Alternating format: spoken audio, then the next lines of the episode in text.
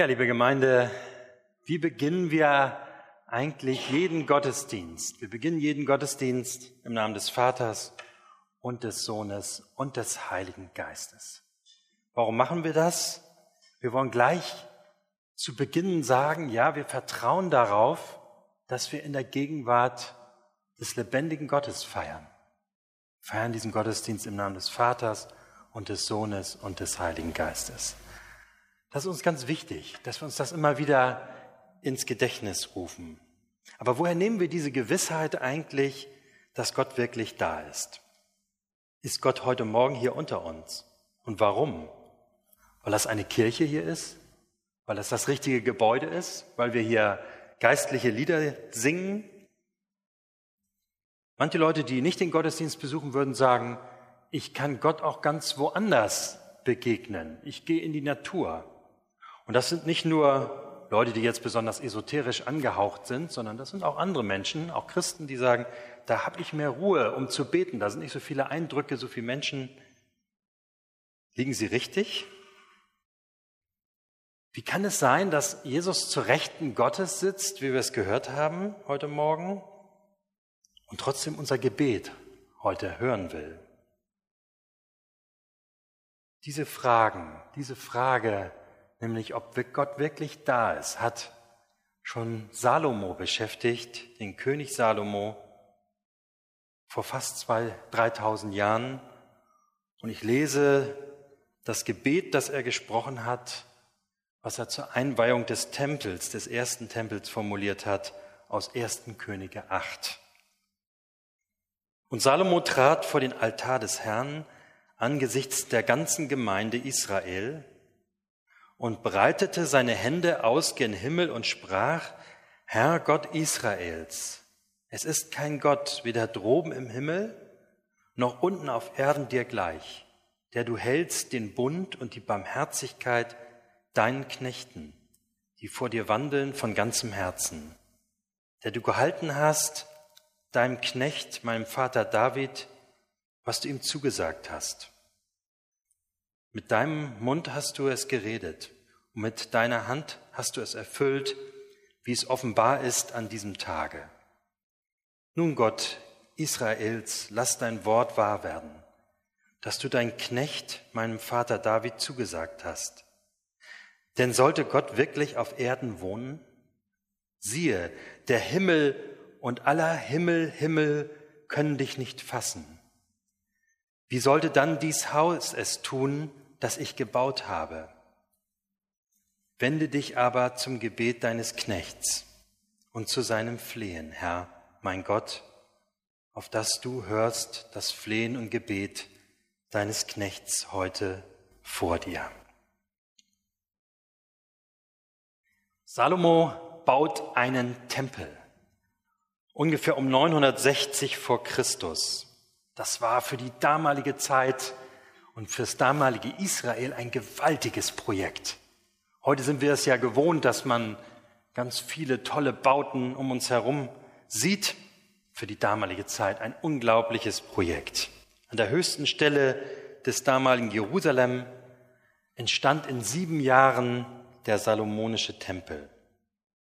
Salomo hat nur die Besten und das Beste herbeibringen lassen die begabtesten Künstler und Handwerker.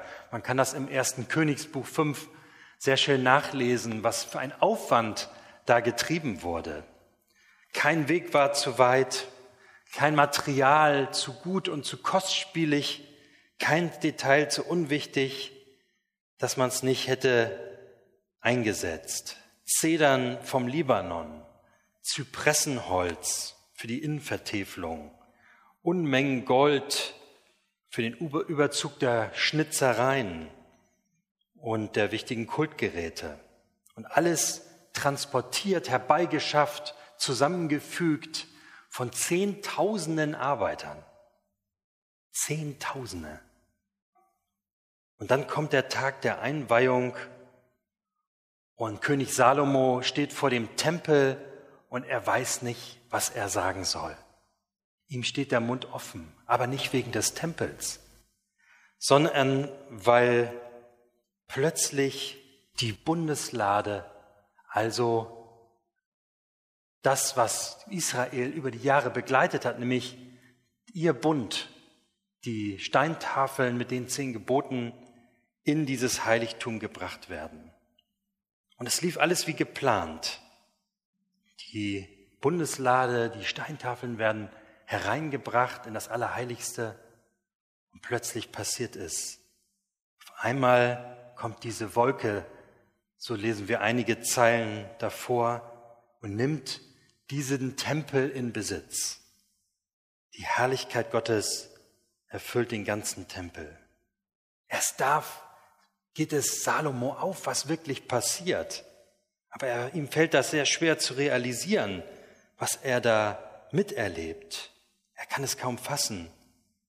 Gott, den aller Himmel und Himmel nicht fassen können, der nimmt Wohnung ganz sichtbar im Tempel. Der unendliche, allmächtige Gott wählt in diesem Moment diesen kleinen Flecken aus und lässt sich im Tempel nieder, lässt sich ansprechen und begegnen. Er ist hin und her gerissen, vor Staunen, vielleicht so ein bisschen wie wir heute Morgen bei Himmelfahrt. Er ist verwundert und schon fast skeptisch betet er, sollte Gott wirklich auf Erden wohnen? Siehe, der Himmel und aller Himmel, Himmel können dich nicht fassen. Wie sollte es dann dies Haus tun, das ich gebaut habe? Mit anderen Worten, darf man dem, den kein Haus fassen kann, überhaupt ein Haus bauen? Ist das nicht vielleicht ein Fehler, hat er gedacht in dem Moment. Habe ich da nicht was vielleicht falsch verstanden? Könnte es mir nicht auch so ausgelegt werden, dass ich Gott damit festhalten will, irgendwie so für mich? dass ich ihn binden will, vielleicht sogar für mich persönlich. Der Tempel war ja in der Nähe seines Palasts. Habe ich vielleicht zu egoistisch gedacht? Da kamen bestimmt viele Gedanken.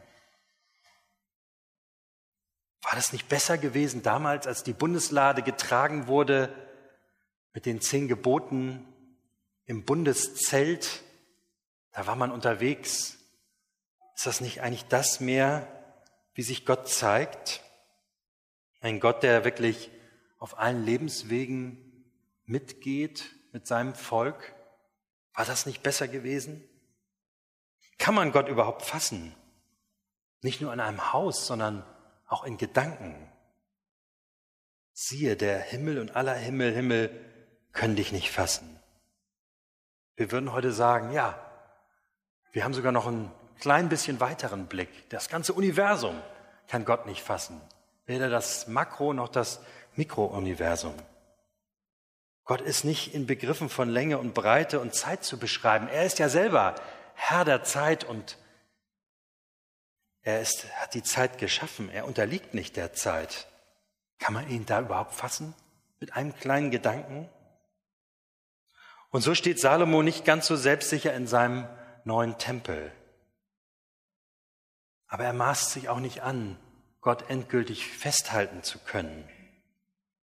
Nein, vielmehr spricht er ein Gebet.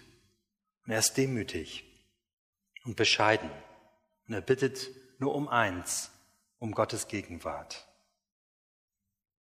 So wie Gott den Vorfahren seine Nähe beim Wandern, bei ihrem langen Weg durch die Wüste geschenkt hat, immer wieder, ungebunden an einen Ort, so bittet er jetzt ganz demütig, Gott möge auch jetzt hier an diesem Ort sein.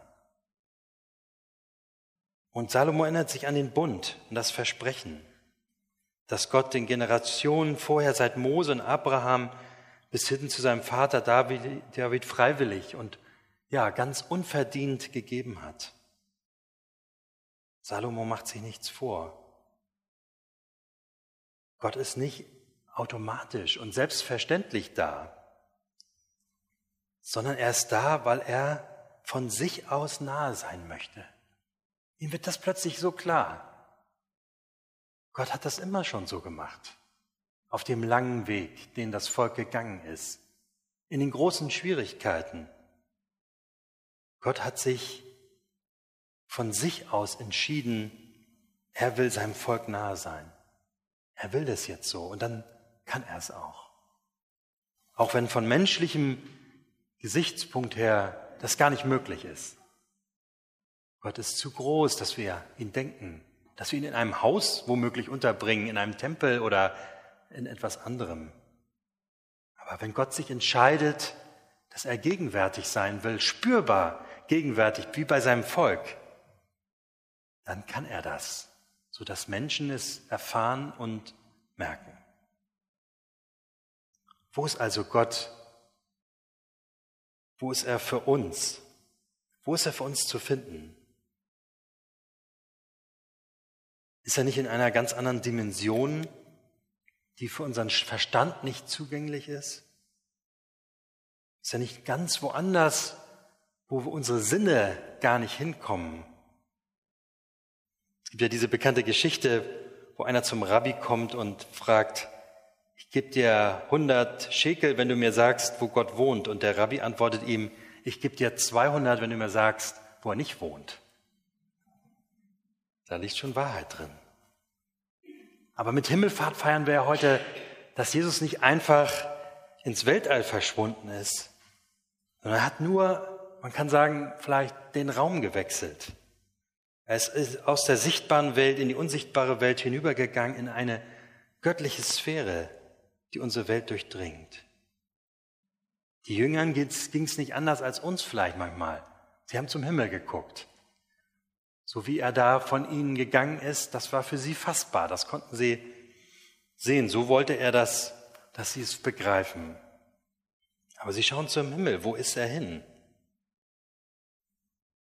Aber die Antwort, kann man sagen, ist eigentlich nur ein Gebet entfernt, so wie das Salomo auch erfahren hat. Gott ist da, weil er es so will.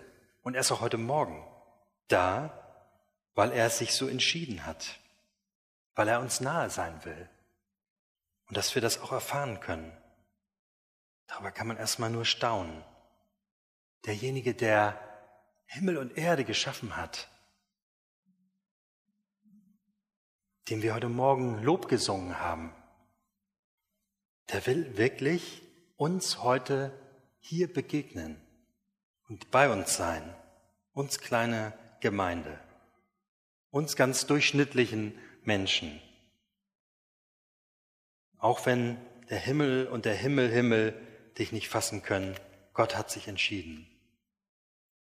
Denn Jesus sagt, wo zwei oder drei in meinem Namen versammelt sind, da bin ich mitten unter ihnen. Gott kann uns sich auf so viele Weise schenken. Wir erleben ihn auch auf ganz unterschiedliche Art und Weise. Aber das ist ein Versprechen, das wir von Jesus haben. Das halten wir in der Hand.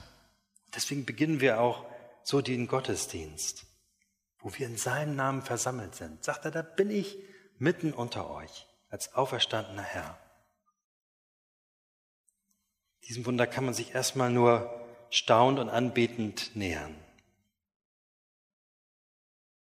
Jesus Christus herrscht als König, so haben wir es ja eben gesungen. Er ist König und doch Diener und unser Herr und Bruder ganz nah.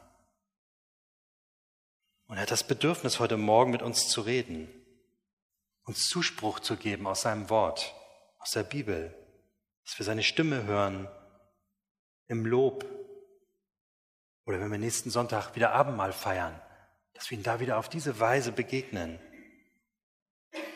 Gott begegnet uns in ganz unscheinbaren menschlichen Worten. Wir hören sie in der Schriftlesung, wir hören sie in der Predigt, in den Liedern, beim Segen, vielleicht sogar in der Gemeinschaft, wenn wir uns etwas zusprechen, wie Gott durch uns hindurch spricht. Der Himmel und aller Himmel, Himmel können dich nicht fassen, aber Gott tut es durch sein Wort, weil er es so will, weil er sich so entschieden hat. Er tut es durch unsere Worte. Der, dem alle Engel dienen, wird nicht nur ein Kind und ein Diener, sondern er schenkt sich uns auch so, weil er es so entschieden hat. Rechnen wir damit? Rechnen wir wirklich damit, dass Jesus da ist, dass Gott gegenwärtig ist, dass der Heilige Geist unter uns ist? Wir machen immer ein interessantes Experiment mit Konfirmanden. Wir haben auch das Thema im Konfirmandunterricht und dann sagen wir am Ende, schreiben wir an die Tafel den Satz, wenn das stimmt, dass Jesus alle Tage bei uns ist bis ans Ende der Welt, dann Punkt, Punkt, Punkt. Was ist denn dann, wenn das wirklich stimmt, was wir heute feiern? Was ist denn dann? Was ist das denn für uns? Was bedeutet das für uns? Da können wir heute mal jeder für sich überlegen. Und es ist interessant, wie plötzlich da so Herzen aufgehen. Auch die Konfis sagen, Mensch, dann ist ja doch vieles anders. Wenn Gott wirklich gegenwärtig ist, dann ist er für mich ansprechbar, dann muss ich mich nicht so, lange, so oft fürchten, dann brauche ich nicht so viel Angst haben vor, das, vor dem, was da auf mich zukommt. Dann passieren so viele Dinge plötzlich in mir. Ich merke, Gott ist da. Wenn das wirklich stimmt, dass Jesus alle Tage bei uns ist, was passiert dann? Was würde dann sein? Was ist dann? Und das feiern wir ja und ohne diese Gewissheit könnten wir auch keinen Gottesdienst feiern. Dass er zu uns spricht, uns nahe sein will. Wir würden uns nur selbst inszenieren, wir würden uns nur selbst irgendwie darstellen. Aber er wär, es wäre nicht der lebendige Gott, der uns überrascht und manchmal auch durch sein Wort, durch seine Worte heilsam stört. In unseren Gewohnheiten, in unseren eingefahrenen Abläufen. Sehr interessant, was Lukas hier macht. Er, wir hören erst sein Evangelium im Lukas-Evangelium und dann schließt er gleich an mit der Apostelgeschichte. Und ihm ist ja bei dem Bericht der Himmelfahrt von Jesus besonders wichtig, wie es danach weitergeht. Der Engel sagt, was guckt ihr in den Himmel? Und man könnte fast ergänzen, ah ja, Entschuldigung, wir wollten ja gerade gehen. Das machen sie nämlich. Sie machen sich sofort auf und danach folgt ja das, was wir dann Pfingsten feiern, nämlich, dass sie davon weitersagen. Das stellt Lukas, ist ihm ganz wichtig. Die ganze Apostelgeschichte soll sagen, es geht weiter. Jesus ist da, er erfüllt euch mit seinem Geist und ihr sollt Zeugen sein in ganz Galiläa und auf der ganzen Erde. Das ist für ihn ganz wichtig. Also es ist gut, wenn Gott uns mal so ein bisschen wachrüttelt. Wir gucken noch zum Himmel und er sagt, was guckt ihr zum Himmel? Da geht's raus. Oft wieder rein, aber auch wieder raus. Wieder ein Rabbi. Ein Rabbi war zu Gast bei gelehrten Männern und überraschte sie mit der Frage, wo wohnt Gott? Sie lachten über ihn. Was redest du? Die Welt ist doch voll von seiner Herrlichkeit. Und der Rabbi antwortete, beantwortete seine Frage selber. Gott wohnt, wo man ihn einlässt. Gott wohnt, wo man ihn einlässt. Vielleicht ist das die tiefste aller Antworten, denn was hilft es, wenn Gott im Gottesdienst anwesend ist, weil wir in seinem Namen feiern, wir einen tollen Tempel haben und Kirchen, aber ich als Gottesdienstteilnehmer verschließe mich für Gott. Ich lasse ihn nicht selber bei mir ein.